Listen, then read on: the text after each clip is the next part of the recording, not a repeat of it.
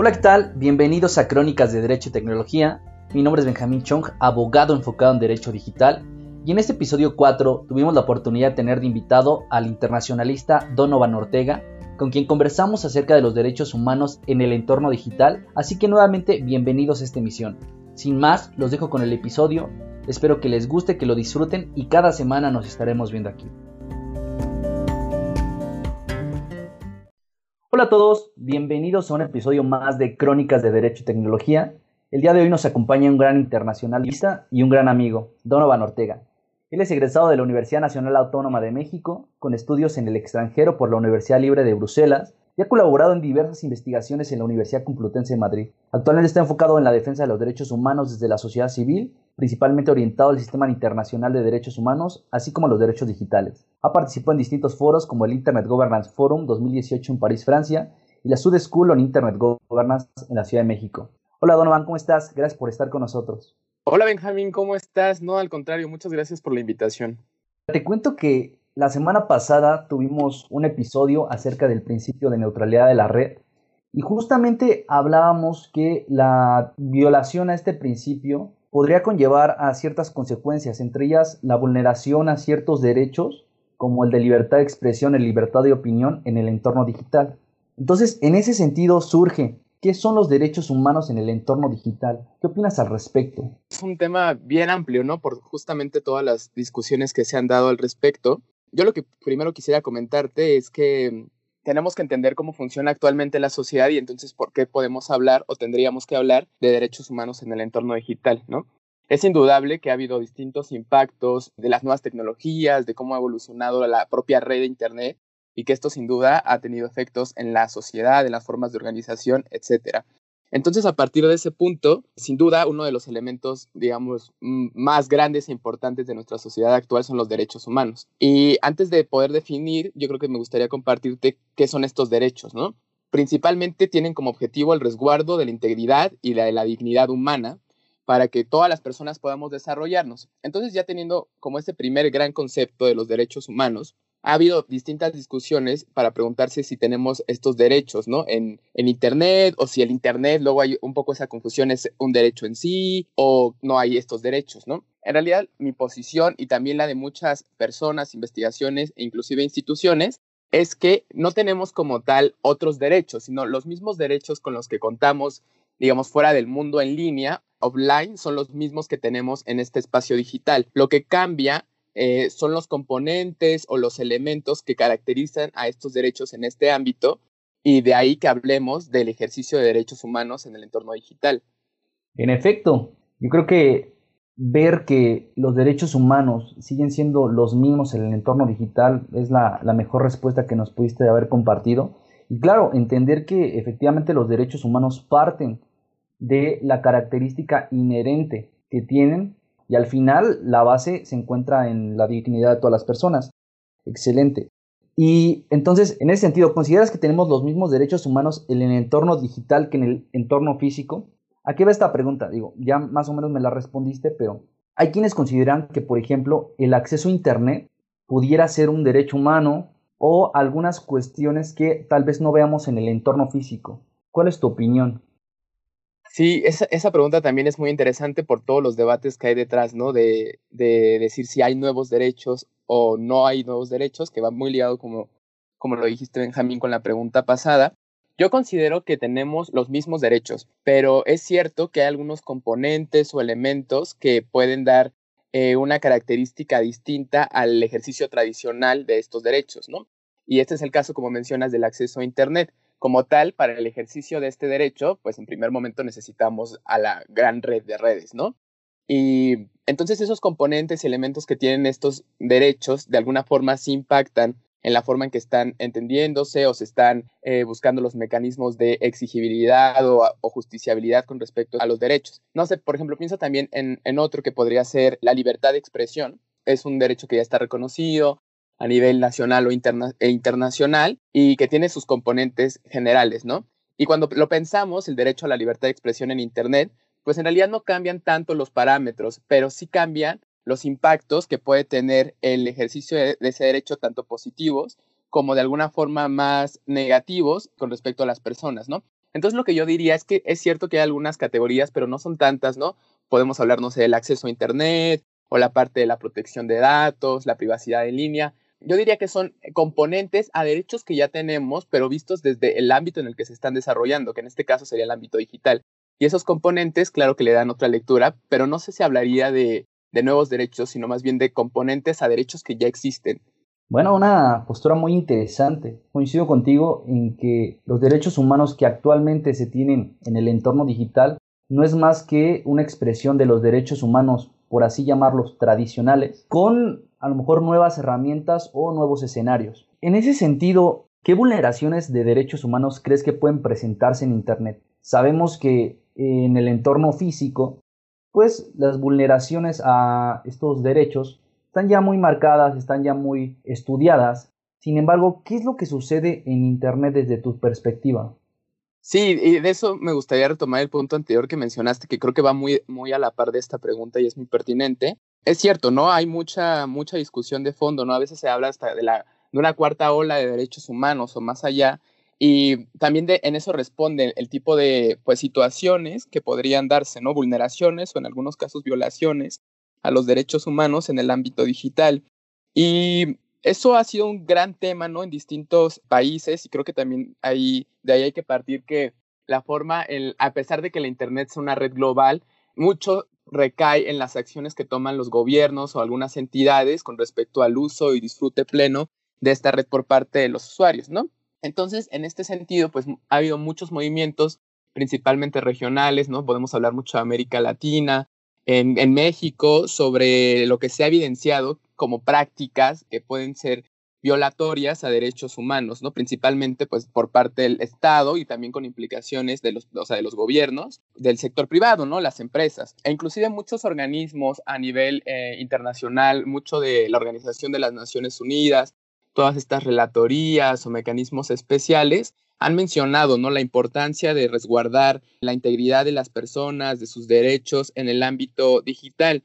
Y bueno, en principio dependerá mucho de, las políticas, pienso en el caso pues de países como China, ¿no? Con este sistema que tienen tan estricto de vigilancia o en, en algunas políticas mucho más abiertas como la de la Unión Europea, pero sin duda hay patrones y ciertas prácticas que han sido generalizadas en distintos espacios eh, y países, ¿no? Como puede ser el tema de todo el tema de la violencia digital, que pues en principio va con ese derecho que conocemos como el derecho a la vida, ¿no? El estar libres pues de procesos de acoso, de hostigamiento, de extorsión o de difusión de información personal que se hace en estas plataformas y que al final sí pone en riesgo a la persona, ¿no? A, un grupo de personas. O retomo también el tema de la libertad de expresión, todo el tema del espionaje, o de la falta de, libertad en cuanto a censura o la filtración de contenidos, los ciberataques, etcétera, etcétera. Entonces lo que estamos viendo es que existen sí acciones que ponen en riesgo a los y las usuarias, pero también a ciertos sectores, ¿no? Con esta parte de la ciberseguridad que componen al final todo, todo el ente social. Por ejemplo, con el tema de mm, cómo garantizamos toda la parte de privacidad de los datos, etcétera, ¿no? Hay distintos temas que sin duda impactan en lo que una persona puede lograr al estar en Internet y cómo desarrollar y ejercer de manera plena todos sus derechos, eh, pero al mismo tiempo con este contexto que puede ser considerado de riesgo de alguna forma, también dependerá del tipo de usuario que eres en, en Internet, pero que al final existen, ¿no? Esos posibles escenarios. Pues efectivamente, yo creo que muchas veces el problema con estas vulneraciones es precisamente el tipo de usuarios que somos. Y muchas veces la situación de que hay personas muy ajenas a la sociedad de la información, personas que tienen acceso a Internet, pero que no saben cómo conducirse dentro de él. Y bueno, muchas veces surgen vulneraciones que pues, a veces no, no quisiéramos, ¿no? Incluso con a lo mejor temas, temas más, más complejos eh, que tenga que ver posiblemente con protección de datos personales. Muchas veces, y yo siempre insisto en eso, muchas veces por querer tener un beneficio tal vez de poder acceder a alguna aplicación, poder descargar determinado contenido, ofrecemos ciertos datos personales que al final a veces no sabemos ni a dónde va a llegar o, dónde se van a almacenar esos datos, ¿no? Sí, totalmente. Pero bueno, en, en ese sentido, ¿cómo debe ser el tratamiento y defensa de los derechos humanos en el entorno digital? ¿Con qué herramientas consideras que cuentan los usuarios de Internet precisamente respecto a, todo esto que estamos hablando.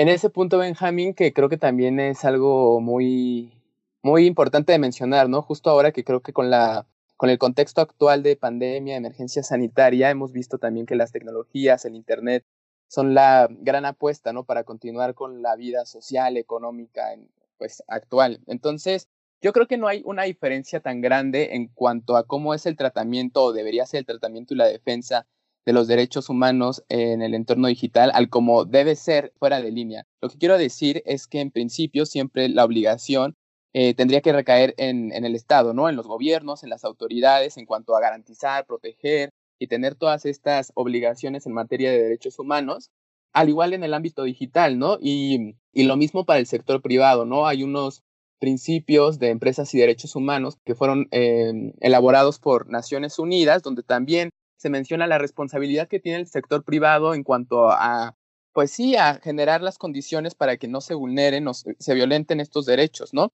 Entonces yo diría que en realidad el proceso, digamos, de, de tratamiento y defensa tendría que ir en principio desde estas capacidades gubernamentales de generar todas las condiciones para la protección de, los derechos, ¿no? Y lo que implica, pues, en un principio fortalecer que todavía en temas de Internet, tú lo sabrás, es un, es un gran, gran debate aún, ¿no? Toda la normativa a nivel internacional, porque sabemos que regionalmente es distinto, también depende del país, pero sí hay que fortalecer toda esa normativa y después llevarla a la práctica, ¿no? Es muy claro en el ejemplo, por ejemplo, de México, donde tenemos ya en la Constitución reconocido de alguna manera, ¿no? El acceso a Internet, pero pues en la, en la práctica no, no todas las personas tienen esta posibilidad, ¿no? Entonces, sí, tiene que ser con la construcción de estos marcos normativos, desde mi perspectiva, siempre desde el principio de progresividad, ¿no? No, no en contra de ninguno de los derechos ya existentes, sino viendo esta, esta complejidad y evolución que, que tú mismo mencionas de los derechos. Y además esto que mencionas súper interesante de cómo le hacemos para que la sociedad o las personas que, usan Internet estén involucradas, ¿no? Realmente. Yo siempre hablo ahí un poco como de, no sé si sea el, mejor concepto, pero de habilidades digitales, ¿no? Esto yo lo entiendo como que la persona no únicamente eh, piense que Internet o la red es tener acceso a una computadora o al celular o que se limita a las redes sociales, ¿no? Sino ahí también tiene que haber todo un proceso donde se explique la integralidad de este espacio digital y los beneficios que ofrece, ¿no? Y a partir de eso, y con el conocimiento de que también tus derechos humanos pueden ser ejercidos en el espacio digital, pues es como un doble, un doble ejercicio, ¿no? Tanto a nivel autoridades, pero también a nivel sociedad en cuanto al conocimiento pleno de este, de este espacio. Eh, otro punto aquí, pues es que eh, es también que existen eh, ciertos espacios, ¿no? A nivel principalmente yo diría internacional o regional, pero también hay a nivel local, ejercicios que buscan involucrar al, a las y los usuarios de Internet de alguna forma en estas iniciativas, mucho en este ámbito que yo sé que han hablado en este espacio de la gobernanza de Internet, ¿no? Y uno de estos grandes ejemplos sí es el foro de la gobernanza de Internet, que tiene pues todo su proceso de, de, de involucrar a las distintas partes interesadas, ¿no? A las empresas, al gobierno, a la sociedad civil y, abre espacios, ¿no? Eh, bueno, dependiendo del, de cuándo su sesión, pero para que participen bajo la forma de, becarios, ¿no? Pues las personas interesadas, ¿no? También hay otro ejemplo que sería el de la Corporación para la Asociación de Nombres y Números, la ICANN, y que tiene comités específicos, y eso tú lo conocerás muy bien, e igual ahora nos podrías platicar, y es el comité at large, ¿no? Que es un comité que busca involucrar también a las organizaciones de la sociedad civil y a, las, y los usuarios eh, y usuarios finales de Internet, y que también tiene este programa, ¿no? De, de, becarios, donde se involucra a la sociedad, etcétera, etcétera. Otro punto que yo vería sería la organización Internet Society, que es una organización dedicada, ¿no? Mucho desde esta visión también de derechos humanos, que busca involucrar activamente a, a las personas, ¿no? Y de ahí se derivan que hay capítulos eh, por países, ¿no? En este caso, por ejemplo, en México, pero también en Colombia, eh, y así hay esas formas de participación o iniciativas locales, ¿no? Eh, donde, pues, desde las organizaciones o institutos, instituciones, buscan involucrar a las personas. Ya lo último que agregaría a este punto sería que creo que todos estos espacios son muy valiosos, ¿no? Porque de alguna forma buscan que la red, como siempre se ha dicho, sea de todas y todos, pero que aún nos queda un camino largo, ¿no? Por realmente hacer espacios integrales y participativos. Y esto va pues desde que en este momento tenemos todavía una brecha digital grande, ¿no? Significativa. Y lo que nos hace pensar entonces es también qué tipos de perfiles están participando en estos espacios, ¿no? ¿Cómo le, cómo le hacemos para que sean conocidos por más, eh, en más sectores, por otro tipo de personas? Porque también eso podría generar una diversidad para lo que representa como tal la red Internet. Entonces, bueno, un poco esos comentarios. Claro, al, al final ese es el reto. Herramientas hay muchas. Sin embargo, está la cuestión de cómo involucrarse precisamente para, para conocer más acerca de cómo funciona Internet, para saber cuáles son nuestros derechos, eh, cómo deben de defenderse, cómo hay que, hay, que tratarlos. Entonces, como bien mencionabas, existen muchísimas organizaciones a nivel internacional que precisamente te permiten, como parte de la sociedad civil, involucrarte en estos temas para poder conocer más e incluso en algún momento poder compartir ese conocimiento con más personas y acercarlos precisamente a tu región.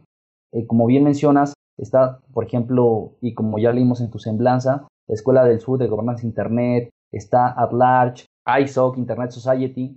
Entonces, creo que hay muchas herramientas. Lo que yo considero hay poca difusión, es lo que nos hace falta un poco. Sin embargo, yo creo que siempre hay que tratar de, compartir estos tipos de temas por eso se creó este espacio y de verdad, encantado que estés con nosotros.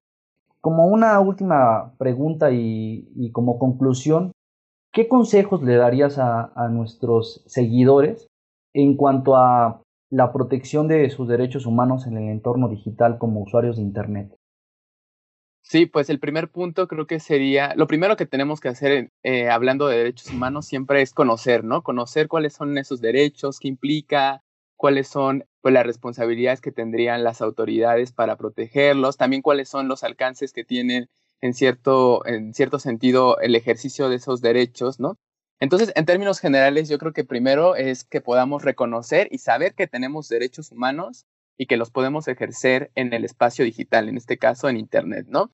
Eh, después de eso, yo creo que ya viene todo ese proceso de involucrar, de investigar, de preguntar o puede ser tanto a nivel institucional, ¿no? Con, con ciertos, por ejemplo, pues pienso en la mm, en el Instituto Federal de, Telecomunicaciones aquí en México, ¿no? El ente regulatorio, que tienen pues constantemente algunas capacitaciones, cursos, pero también acercarse o, o, conocer más sobre el trabajo que hacen las organizaciones de la sociedad civil que siempre buscan poner a las personas al centro, ¿no? De, estas discusiones. Y entonces es una responsabilidad doble, ¿no? Conocer y, e informar bien cuáles eh, sobre nuestros derechos en el ámbito digital, cómo los podemos ejercer. Y también yo creo que mm, tener mucha claridad sobre los alcances, eh, las oportunidades que, no, que representa la red Internet, ¿no? Como ese gran espacio que ahora mucho lo hemos visto, ha, ha permitido tantas cosas, ¿no? Como estar más cerca de, de, las personas, tener procesos educativos a distancia, seguir con las transacciones económicas, etcétera, etcétera, dependiendo de, del tipo de, de usuario que eres, pero al mismo tiempo teniendo muy en cuenta que al ser un espacio que ha sido impactado o de alguna forma tiene una dinámica social interna, pues sin duda también va a haber eh, efectos, ¿no? Y estos efectos pues pueden ser eh, contrarios a, al ejercicio de los derechos humanos. Entonces sí tener primero yo creo que lo, lo, principal siempre es conocimiento sobre que tenemos esos derechos y de ahí ya buscar las formas de poder involucrarnos más, pero participar, ¿no? Para eso, eso es importante y creo que el Internet permite eso de una manera importante. Excelente. Pues Donovan, te agradezco que te hayas tomado un tiempo para unirte a este conversatorio y ojalá puedas acompañarnos en una próxima emisión. Muchas gracias, Benjamín. No, al contrario a ti, para mí es eh, un gusto estar aquí, compartir contigo, y también hacer que esta información llegue ¿no? a, a, la mayor cantidad de personas posibles, creo que es uno de los grandes puntos que tenemos al trabajar temas de Internet. Entonces, no, al contrario, muchas, muchas gracias. Espero que les haya gustado este podcast, este conversatorio, y los espero aquí la siguiente semana.